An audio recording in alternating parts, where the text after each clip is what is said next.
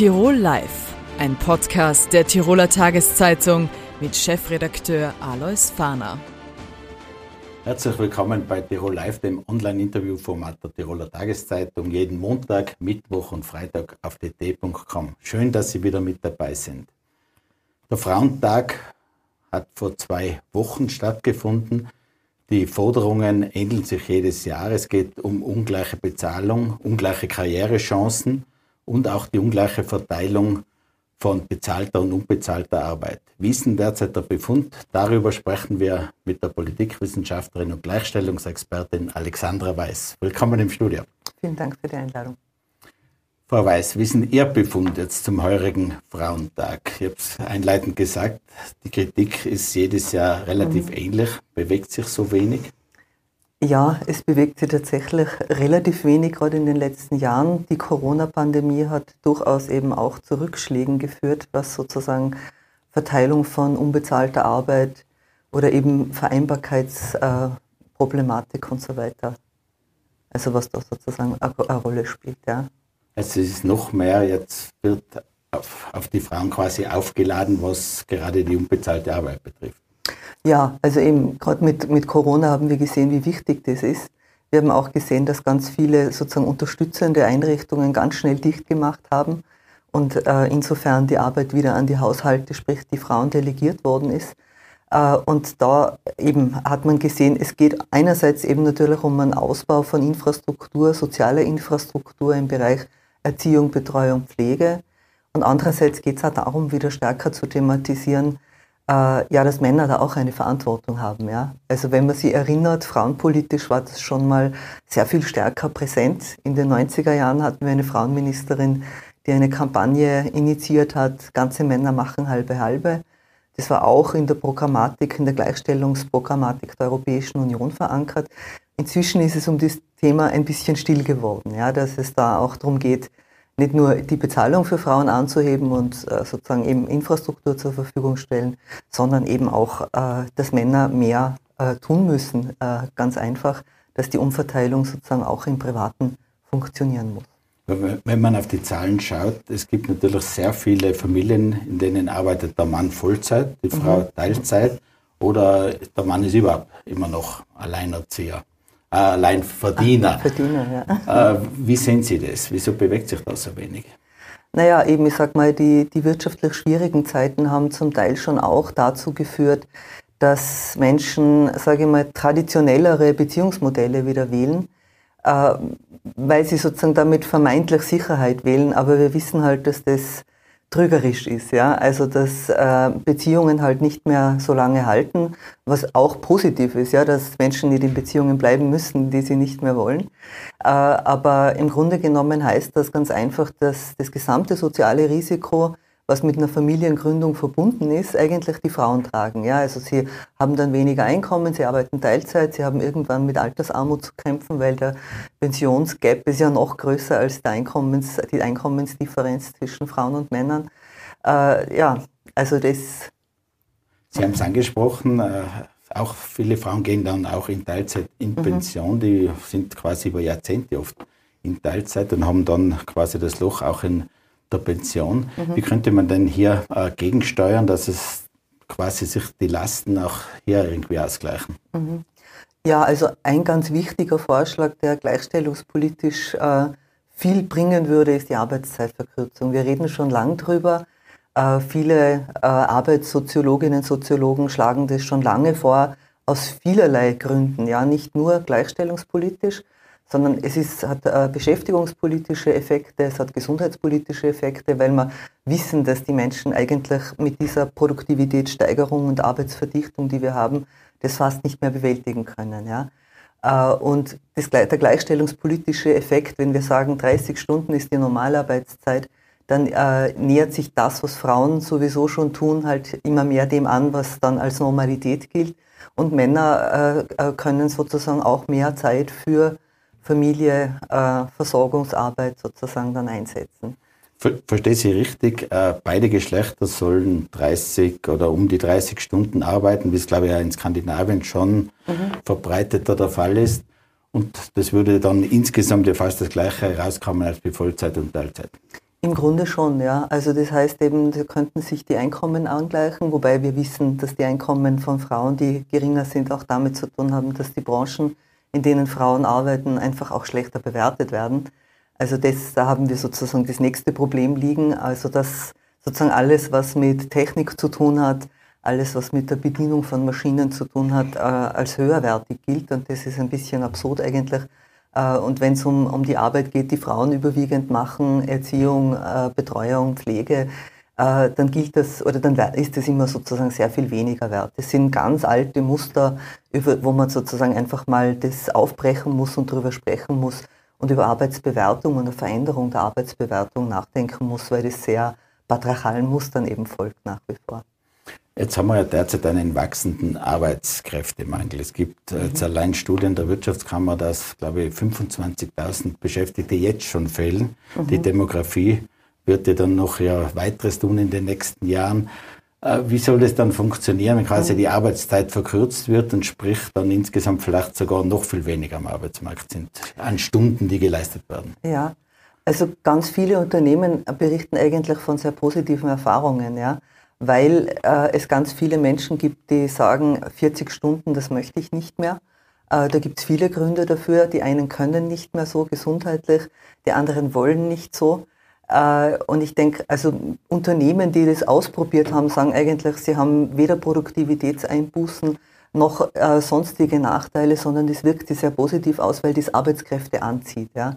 Also eben, ich denke, dass diese Geschichte ähm, sozusagen, wie soll sich das ausgehen? Wir haben immer noch äh, an die 300.000 Arbeitslose oder, oder ein bisschen mehr. Ne?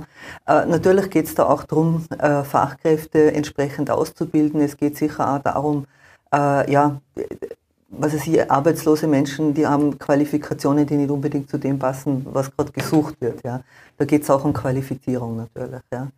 Aber ich sag mal, äh, wir sind immer noch bei einer Arbeitslosenquote von, je nach Berechnungsmethode, 5 oder 7 Prozent.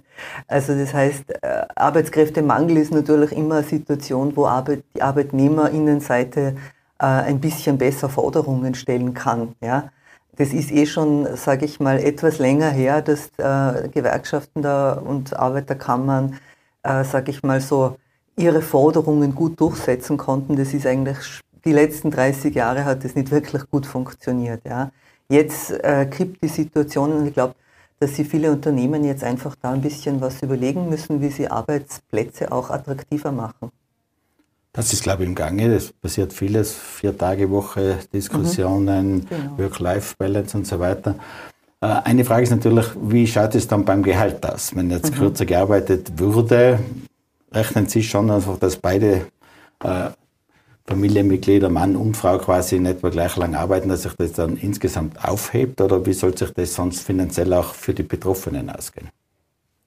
Für die betroffenen Arbeitnehmerinnen und Arbeitnehmer meinen Sie? Ja, also ich denke, äh, wenn das sozusagen äh, die, die, die 30 Stunden Normalarbeitszeit werden, äh, dann wird sich das nicht von heute auf morgen sofort ändern, jetzt, dass alle Frauen 30 Stunden arbeiten, weil wir wissen ja ganz genau auch, dass viele gar nicht die Chance haben, selbst wenn sie wollen, können sie nicht 30 oder 40 Stunden oder so arbeiten, weil in vielen Branchen eigentlich die Teilzeitarbeit extrem verbreitet ist. Äh, das ist äh, gerade Handel, aber viele andere Bereiche natürlich auch. Ja. Äh, das heißt, das ist sicher ein Prozess, der ein bisschen dauert. Ja. Natürlich, immer wenn man von, von Arbeitszeitverkürzung redet, dann geht es ja immer um die Frage auch Lohnausgleich oder kein Lohnausgleich. Ja. Und dann die Frage, wer soll das bezahlen? Ja, genau. Also natürlich schon mit Lohnausgleich, ja, also bis, überhaupt bis zu einer gewissen Gehaltskategorie. Ne? Also es gibt da ja verschiedene Modelle, wo man dann sagt, naja, ab einem gewissen Einkommen braucht jetzt keinen Lohnausgleich, wenn man die Arbeitszeit um 20 Prozent reduziert oder so. Äh, in anderen Fällen schon. Wir haben ja eine relativ schlechte Lohnentwicklung in Österreich in den letzten 30 Jahren und mehr zum Teil. Ja. Äh, also sozusagen der Anteil am Volkseinkommen ist kontinuierlich gesunken. Das heißt, wir haben ein Umverteilungsproblem in Österreich. Und immer die Arbeitszeitverkürzung ist ja passiert. Wir haben ja so viel Teilzeit äh, inzwischen, ja, insbesondere bei den Frauen. Nur ist die eben die ganze Zeit ohne Lohnausgleich passiert. Wir wissen auch, die Teilzeitkräfte sind viel produktiver, weil man wenn man sozusagen jeden Tag nur vier oder fünf Stunden arbeitet, halt einfach auch mehr, also eben äh, produktiver ist als jemand, der 40 Stunden da ist. Äh, das heißt, da ist es wirklich an der Zeit, einen Ausgleich zu schaffen. Die letzte gesetzliche Arbeitszeitverkürzung hatten wir 75. Ja, das ist schon sehr lange her. Da waren wir alle noch Kleinkinder. Äh, und dann, äh, ja, das mit den 38,5 Stunden in vielen Branchen natürlich schon, ist auch schon 25 Jahre her. Also das heißt, wir haben enorme Produktivitätssteigerungen gehabt in dieser Zeit, die aber nicht mehr, so wie es vorher mal üblich war, weitergegeben wurden in Form von mehr Urlaub, mehr, äh, mehr, mehr äh, Arbeitszeitverkürzung und so weiter. Politisch wird ja derzeit eher in die andere Richtung diskutiert, eher um Arbeitszeitverlängerung, sprich Besserstellung von Überstunden, mhm. auch Arbeiten in der Pension, gleichzeitig auch Ausbau der Kinderbetreuung, um überhaupt, dass ja. damit die Frauen auch länger arbeiten können oder beziehungsweise sich die Familien diese Arbeitszeit anders aufteilen können. Mhm. Was halten Sie da davon? Ja, also ich glaube, dass die Ausweitung der, der Arbeitszeit äh, wirklich kontraproduktiv ist. Äh, ich meine, wir wissen eben äh, erstens, wie gesagt, diese, diese Effekte, diese gesundheitlichen Effekte von Arbeitsverdichtung und längere, lange Arbeitszeiten. Es ist seit über zehn Jahren so, dass sozusagen in den äh, Statistiken der Krankenkassen äh, die Erschöpfungsdepressionen, Burnouts etc. eben die äh, Bewegungsapparatbeschwerden überholt haben. Ja? Also das heißt, da ist wirklich etwas äh, ja, im Busch, wo man darauf reagieren muss politisch wenn man äh, sozusagen in Diskussionen geht mit Betriebsrätinnen etc., dann merkt man das auch sehr stark. Das muss man zur Kenntnis nehmen. Man kann die Menschen nicht noch mehr auspressen. Also wir sind sozusagen äh, eben der Trend ist jetzt sozusagen in diese Richtung gegangen, eben mit der Regierung Kurz sind Arbeitszeitausdehnungen äh, vonstatten gegangen. Ich meine, man kann ja natürlich immer auch schauen, äh, bei Arbeitszeitverkürzung geht es auch immer um Flexibilisierung.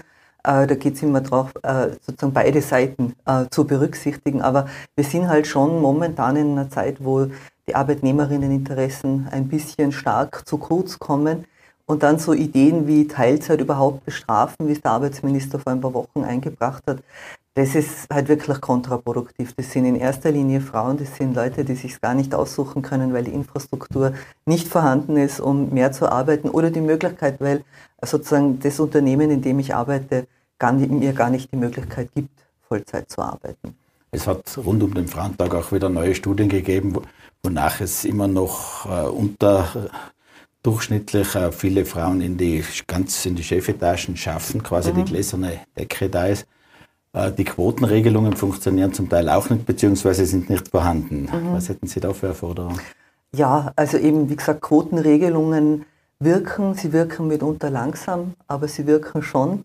Äh, und ich denke, da gilt es natürlich auch äh, zum Teil halt sehr veraltete Bilder aufzubrechen. Ja? Also wir wissen ja aus vielen äh, Studien, dass sozusagen eben die Spitzenpositionen sind ganz oft männlich, nicht nur männlich, sondern auch aus bestimmten äh, gesellschaftlichen Schichten äh, sozusagen rekrutiert. Äh, und diese Gruppen tendieren immer dazu, sozusagen, wenn sie Nachwuchs holen, sozusagen ähnliche Leute zu rekrutieren. Das heißt, in der Regel Männer, in der Regel äh, Männer aus ja, besseren äh, Schichten sozusagen, also ökonomisch besser gestellten Schichten. Äh, um das aufzubrechen, glaube ich schon, braucht es Debatte, braucht es Quoten und sozusagen auch das sozusagen äh, ein bisschen den Mythos aufzubrechen, das hat nur was mit Leistung zu tun. Es hat ganz oft überhaupt nichts mit Leistung zu tun, sondern eben mit dem, äh, wie ähnlich bin ich mir, welche sozialen Net äh, sind mir die Leute, die sich bewerben, welche sozialen Netzwerke habe ich und so weiter. Ja? Also da geht es wirklich sehr viel mehr vielleicht darum zu schauen, was ist wirklich das Potenzial und die Kompetenz der Person, ja, äh, und nicht nur so quasi, ist es der, der Mensch aus demselben Golfclub oder so wie ich selber, ja. Äh, laut Ihrem Befund geht ein bisschen zu wenig oder einiges zu wenig weiter in der Frauenpolitik. Deutschland, da gibt es jetzt mehrere Bundesländer, die den Frauentag quasi auch zu einem gesetzlichen Feiertag gemacht haben. Mhm. Was würden Sie für sowas halten? Ist das positiv oder eigentlich sogar kontraproduktiv? Ich glaube, es äh, nützt der Sache nicht wahnsinnig viel. Dafür glaube ich, dass andere äh, Initiativen wirkungsvoller wären. Ja? Also ich wünsche mir eigentlich eher Frauenpolitikerinnen, die quasi wirklich die Dinge ansprechen, sagen, was ist und den Finger in die Wunde legen und sagen, was man braucht jetzt. Ne?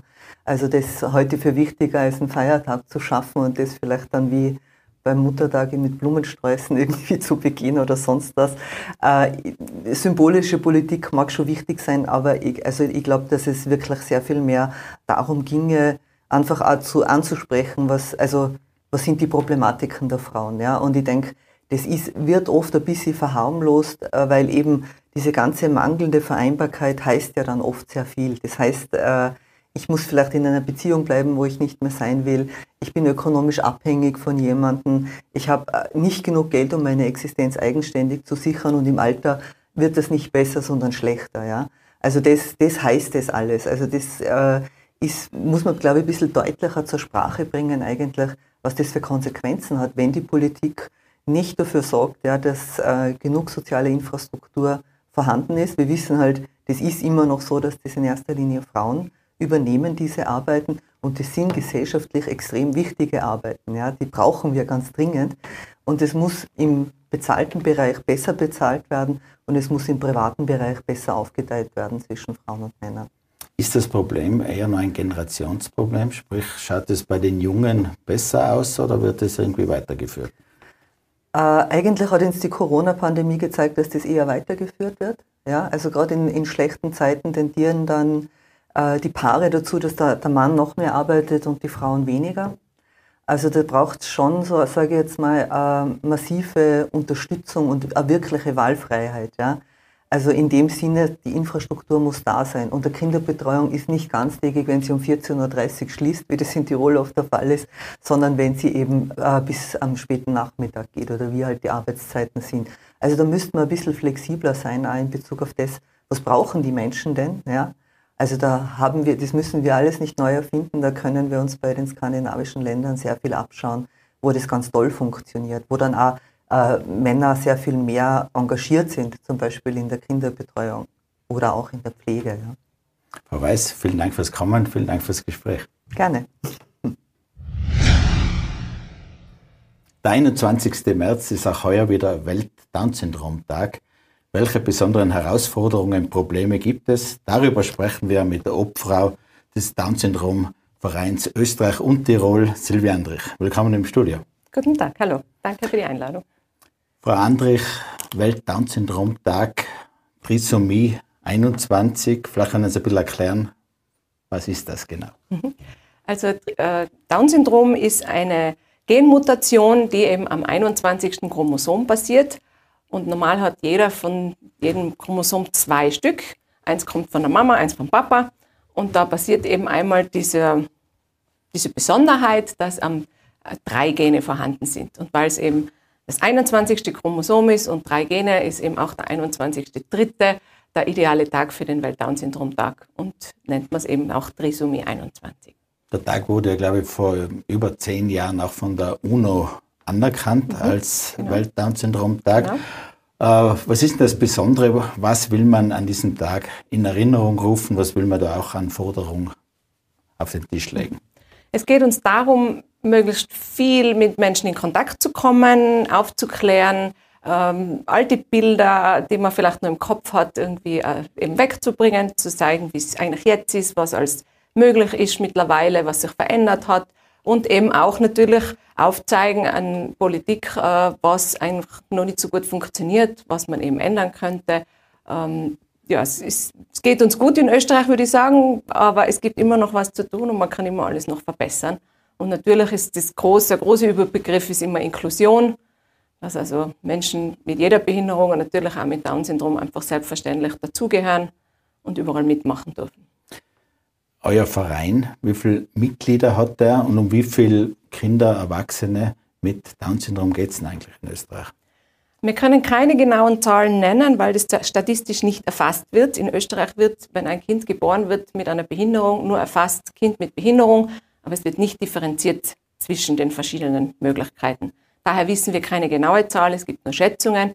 Ich kann jetzt sagen, in meiner Selbsthilfegruppe in Tirol haben wir ungefähr 220 Familien, die uns bekannt sind, mit denen wir kommunizieren, die unsere äh, Rundbriefe bekommen. Es wird da in Tirol mehr Familien geben, weil die Leute müssen sich ja bei uns melden und wer sich nicht meldet, den, von dem weiß ich natürlich nichts. Aber 220 Familien sind ungefähr, die wir, mit denen in Kontakt sind. Welche Informationen kann man jetzt da weitergeben? Da vielleicht auch werdende Eltern, die ein Kind erwarten, die sind natürlich bei euch sehr gut aufgehoben. Was gibt man da für Informationen? Ja, also wir haben von Down Syndrom Österreich eine neugeborenen Infobox. Da sind sehr viele Materialien drinnen, Broschüren, Bücher, auch ein Film, wo man mal so die Basisinformationen bekommt. Was ist, wenn mein Kind Down Syndrom hat? Meist ist es so, dass die Kinder sich langsamer entwickeln, dass sie vielleicht am Anfang äh, Therapie benötigen, Physiotherapie oder Logopädie. Ähm, für uns ist das Wichtigste immer den werdenden Eltern oder den, den, wenn die Kinder gerade auf die Welt gekommen sind, zu sagen, das Wichtigste ist einmal Umgang wie mit jedem anderen Baby auch. Langsam in die Situation einwachsen. Es ist nicht vom ersten Tag an alles anders, sondern zuerst seien sie mal einfach Baby und man kann einfach langsam in die Situation wachsen. Natürlich ist es eine Aufgabe und es gibt Zusatzaufgaben wie gegenüber anderen Kindern, aber äh, die andere Seite ist, dass sie sehr lebensfrohe Menschen sein und sehr viel zeigen, was eigentlich so wirklich wichtig und wertvoll ist. Dass das nicht das Materielle ist und immer dieses schneller, weiter, höher, sondern einfach was Familie ausmachen kann zum Beispiel oder wie wichtig es ist, einmal das Tempo rauszunehmen oder Dinge zu genießen. Ja, nichts Besseres können unsere Kinder uns sagen, was genussvoll Leben ist. Also es ist einfach, ja, ein, klar, es gibt beide Seiten, es gibt diese Mehraufgabe, aber es gibt auch dieses Schöne, was dazu kommt. Ich habe so viel in meinem Leben gelernt durch meine Tochter, die ohne das Down-Syndrom nie gelernt hätte oder mich nie damit befasst hätte. Und ja, es kann nur jedem sagen, traut sich drüber und es ist auf jeden Fall bereichernd. Sehr viel Freude und auch Dankbarkeit, die wahrscheinlich auch zurückkommt. Gibt es ja auch Sorgen, die man da werdenden Eltern nehmen muss oder nehmen kann? Ja, die größte Sorge ist natürlich am Anfang immer, wie, wie wird die Zukunft oder kann ich wieder arbeiten gehen für die, für die Mütter oft? Ja, das kann man. Also wir haben mittlerweile gute Betreuungsmöglichkeiten, sowohl Kindergarten als auch Nachmittagsbetreuung in Schulen und sie können bei vielen Aktivitäten mitmachen. Also ja, es ist einfach vieles möglich, so wie man es will. Man muss sich halt einfach auch organisieren, aber es lässt sich das machen und man kann schon ganz viel große Sorge, sage ich jetzt mal, wegnehmen. Ja. Man kann ja wahrscheinlich auch sehr viel fördern, unterstützen. Man weiß auch äh, zu Beginn wahrscheinlich nicht, ob es überhaupt sehr viel an Beeinträchtigung gibt, oder? Genau. Das kann man ja wahrscheinlich im Grenzen halten.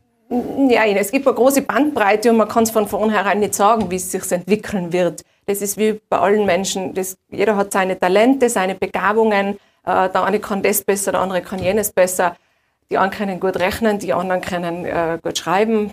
Manche lernen vielleicht sogar auch nie, äh, nie, sprechen, aber die kommen trotzdem gut durchs Leben. Die machen das halt dann mit Händen und Füßen. Also äh, es ist vieles, was für uns so ganz wichtig erscheint, das muss man kennen, damit man im Leben zurechtkommt. Das lernt man, dass das vielleicht gar nicht so wichtig ist, dass einfach andere Sachen genauso lebenswert sein und deshalb ähm, lässt sich alles gut machen. Also, das Zentrum, die Hauptaufgabe liegt natürlich in den Familien selber, aber es gibt sicher auch viele Stellen, wo man dann Unterstützung bekommen kann, wo einfach geholfen wird, oder? Genau. Also zuallererst unser Verein selber natürlich. Es gibt dann bei den Kleinkindern schon gleich die Frühforderung, äh, wo schon sehr viel geholfen wird und gut drauf geschaut wird, kommt die Frühförderung die Frühförderin nach Hause und arbeitet da mit den Kindern. Also da kann man schon ganz viel machen. Und es gibt auch, wir veranstalten von Down Syndrom Österreich auch eine große Tagung alle drei Jahre, wo man einfach wieder Wissenswertes erfragt, wo man verschiedene Therapiemöglichkeiten kennenlernen kann. Und auch der Austausch einfach unter den Eltern bringt schon einfach ganz viel, dass man sagt, ich habe das ausprobiert oder das kann einem helfen. Und äh, das ist immer ganz wertvoll, wenn man sich mit den Gleichgesinnten austauschen kann. Also es gibt sehr viel wo man auch Unterstützung bekommt, aber gibt es Wünsche für Rahmenbedingungen, wo vielleicht dringend was getan werden sollte? Naja, grundsätzlich, äh, ich persönlich sage schon seit Jahren immer, ich habe nie ein Problem gehabt mit meiner Tochter und ihrer Behinderung, aber das Schwierige im Leben sind die ganzen Behördenwege. Es ist alles wahnsinnig bürokratisch, es ist alles schwierig zu bekommen. Äh, allein, was man oft als ausfüllen muss, ist schon schwierig. Und es, dann sind so Dinge, das dauert auf zwei, drei Monate, bis man für irgendetwas eine Antwort bekommt oder eine Zustimmung bekommt, wo man sich wundert, wieso kann das so lange dauern. Und das macht vieles einfach so mühsam und so schwer, wo manche Eltern dann einfach gar nicht dran gehen, sonst gar nicht machen, weil es ihnen einfach zu schwierig ist. Und das ist halt etwas, wo wir uns halt wünschen würden, dass manches vereinfacht würde oder einfach nicht diese komplizierten Wege ginge. Also wenn ich ein Beispiel nennen darf, jetzt, äh, meine Tochter hat jetzt gerade Arbeiten angefangen im Herbst, ähm, da stelle ich den Antrag, dann geht es zu einem Amtsarzt und zu einer Sozialarbeiterin, die eine Beurteilung abgeben, die mein Kind nicht einmal sehen. Die kennen sie nicht einmal. Das, das ist ein Name und, und ein Befund auf dem Papier. Da frage ich mich dann, für was brauche ich die zwei Zwischenstationen? Und wie, das dauert dann eben zwei Monate. Warum? Also entweder muss man es so machen, dass die sich das wirklich anschauen, oder ich kann das Ganze abkürzen. Oder oft braucht man Gutachten, die viel Geld kosten, um dann eine Therapie zu bekommen, wo man denkt, um das Gutachten kann ich schon wieder dreimal Therapie gehen. Also wo das Verhältnis einfach irgendwie nicht passt. Und da wäre halt schon die Politik auch gefordert, manches einmal vereinfachen zu, vereinfachen zur Verfügung zu stellen. Ja. Die Politik ist gefordert, eher die Bundespolitik, Landespolitik? Beides. Wer, wer ist, ist denn für, ja, für die Rahmenbedingungen genau, noch ist, stärker verantwortlich? Das ist ja dann noch das Schwierige. Wir sind ja selbst im Land immer eine Schnittmenge. Teilweise ist das, das Gesundheit zuständig, dann ist wieder das Sozialressort zuständig, dann sagt der eine na der, der andere sagt na der.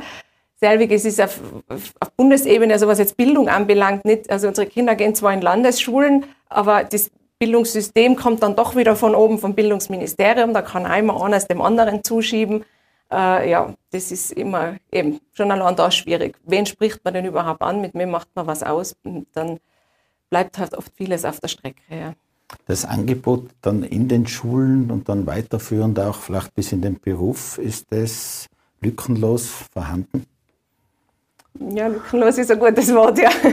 Na, grundsätzlich würde ich sagen, wir haben in Tirol einen recht guten Stand. Also es geht uns besser wie in anderen Bundesländern. Ähm, wir haben in den größten Teilen, würde ich jetzt sagen, schon die Wahlmöglichkeit wirklich zwischen Integration in der Schule oder, oder Sonderschule. Das ist, wie gesagt, auch nicht in allen Bundesländern so. Ähm, das finde ich an und für sich äh, sehr positiv und das läuft gut bei uns. Es, wir wissen vielleicht, es läuft momentan auch eine Petition für, für das 11., 12. Schuljahr, dass unsere Kinder da also fix dieses 11., 12. Schuljahr besuchen dürfen. Das haben wir in Tirol Gott sei Dank auch eine gute Lösung, aber es ist halt auch nicht gesetzlich geregelt. Das ist die momentane Landesregierung, bietet uns diese Möglichkeit. Wir wissen aber nie, ob das nicht aufgrund von Sparmaßnahmen oder irgendwas oder Personalmangel vielleicht im folgenden Jahr wieder gekippt wird. Und in Wien gibt es da momentan ganz schlimme Verhältnisse, muss ich sagen, wo Kinder eben leider nicht mehr in Schule gehen dürfen. Und deshalb kämpfen wir momentan mit dieser Petition, dass dieses 11., 12. Schuljahr fixiert wird. Das nächste ist eben dann weiterführend äh, Berufsvorbereitung. Meistens sind unsere Kinder eben nach diesen 11, 12 Schuljahren noch nicht ganz reif, um gleich arbeiten zu gehen. Die brauchen nochmal einen Zwischenschritt. Gibt es auch in Tirol gute Angebote. Ist aber auch bundesweit nicht so. Also wie gesagt, das hängt halt sehr viel von den Bundesländern ab, wie viel da unterstützt wird. Ähm, aber ich bin einmal frohen Mutes, dass es immer besser wird. Also wir haben jetzt gerade wieder einige, die äh, im Kindergarten arbeiten zum Beispiel. Aber ich denke, es wäre jetzt momentan wird so viel Personal gesucht in der Gastronomie, da wäre so viel Potenzial da, wo man unsere Kinder anstellen könnte. Aber es muss halt auch die Bereitschaft von der Wirtschaft da sein, sich auf das einzulassen und das einfach mal zu versuchen, vielleicht einfach. Oft ist auch die Angst davor da, dass das gar nicht gehen kann, aber meistens ist es so, wenn, wenn Menschen mit Down-Syndrom, wo dann vom Arbeitsplatz im ersten Arbeitsmarkt sind, sind die, die Mitarbeiter und auch die, die Führungsriege sehr begeistert, wie viel, mit wie viel Enthusiasmus und Begeisterung sie an ihre Arbeit herangehen. Aber es müssten sich halt mehr dazu bereit erklären und sich mehr Leute das trauen. Es gibt ja auch Hürden bzw. Probleme. Ich denke jetzt zum Beispiel Krankenversicherung ist, glaube ich, sehr schwierig bis unmöglich, eine zu bekommen. Gibt es da auch Gespräche, Bemühungen daran, etwas zu ändern? Naja, das eine ist einmal krankenversichert zu sein, wenn man jetzt in einer Werkstätte oder Tagesstruktur arbeitet. Da ist es ja nach wie vor so, dass sie nur ein Taschengeld bekommen und also nicht, selber nichts verdienen und auch nicht versichert sind. Das wäre jetzt schon einmal nur die, die normale gesetzliche Versicherung. Zusatzversicherung jetzt überhaupt nur privat ist dann nur mal schwierig. Es gibt zwar seit längerem ein Gesetz, das, das die Diskriminierung verbietet, aber im Grunde ist es immer nur so, dass man höhere Beiträge zahlt, dem eigentlich nicht gerechtfertigt sind, aber man kommt halt schwer dagegen an. Ja. Wie schaut es denn dann aus, wenn die Kinder dann auch älter werden? Es ist ja nicht immer, dass die Eltern so lange quasi da sein können. Vielleicht sterben sie auch früher, wenn wir es auf den Punkt bringen. Gibt es da Möglichkeiten, dass es da fürs Wohnen zum Beispiel etwas gibt? Es gibt ganz verschiedene Wohnsysteme, ja. Und es ist jetzt ja erstmals nach dem Zweiten Weltkrieg, wo ja viele Menschen mit Behinderung nicht leben konnten, ist, sind wir jetzt das erste Mal in der Phase, wo Menschen 60 Jahre und älter werden, die eine Behinderung haben. Und das wird jetzt für die Zukunft sicher das neue Brennpunktthema, weil jetzt geht es nicht nur mehr ums Wohnen, sondern es geht auch um die Altersversorgung dann. Äh, es gibt bei uns einige verschiedene Wohnprojekte von Wohngruppen bis zu Einzelwohnen und der Betreuer äh, kommt vorbei, bis zu WGs, wo zwei Personen wohnen. Also es gibt verschiedenste Angebote und ich glaube, dass da also wenn man möchte, für jeden das Richtige gefunden werden kann. Und ich kann eigentlich nur Eltern das mit auf den Weg geben, ähm, bitte versäumt es nicht, sondern schaut, dass eure, Eltern, eure Kinder rechtzeitig in eine eigene Wohnsituation übersiedeln, wo man das begleiten kann, wo man auch die Zeit hat, auszusuchen, was passt zu meinem Kind, als wenn man ist dann eben plötzlich krank oder muss vielleicht selber irgendwie äh, äh, betreut werden oder ist lang im Krankenhaus oder so und dann müssen die Kinder von heute auf morgen in irgendeiner Betreuung.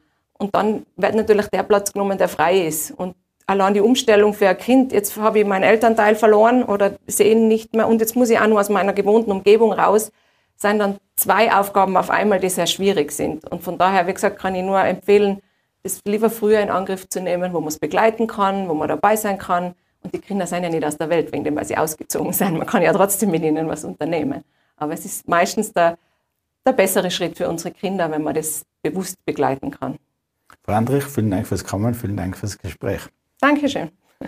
Meine Damen und Herren, das war Tirol Live. Danke schön, dass Sie mit dabei waren. Sie können die heutigen Gespräche gerne auf Podcast nachhören, auf dt.com und in Ihrer Tiroler Tageszeitung nachlesen. Bis zum nächsten Mal. Auf Wiedersehen.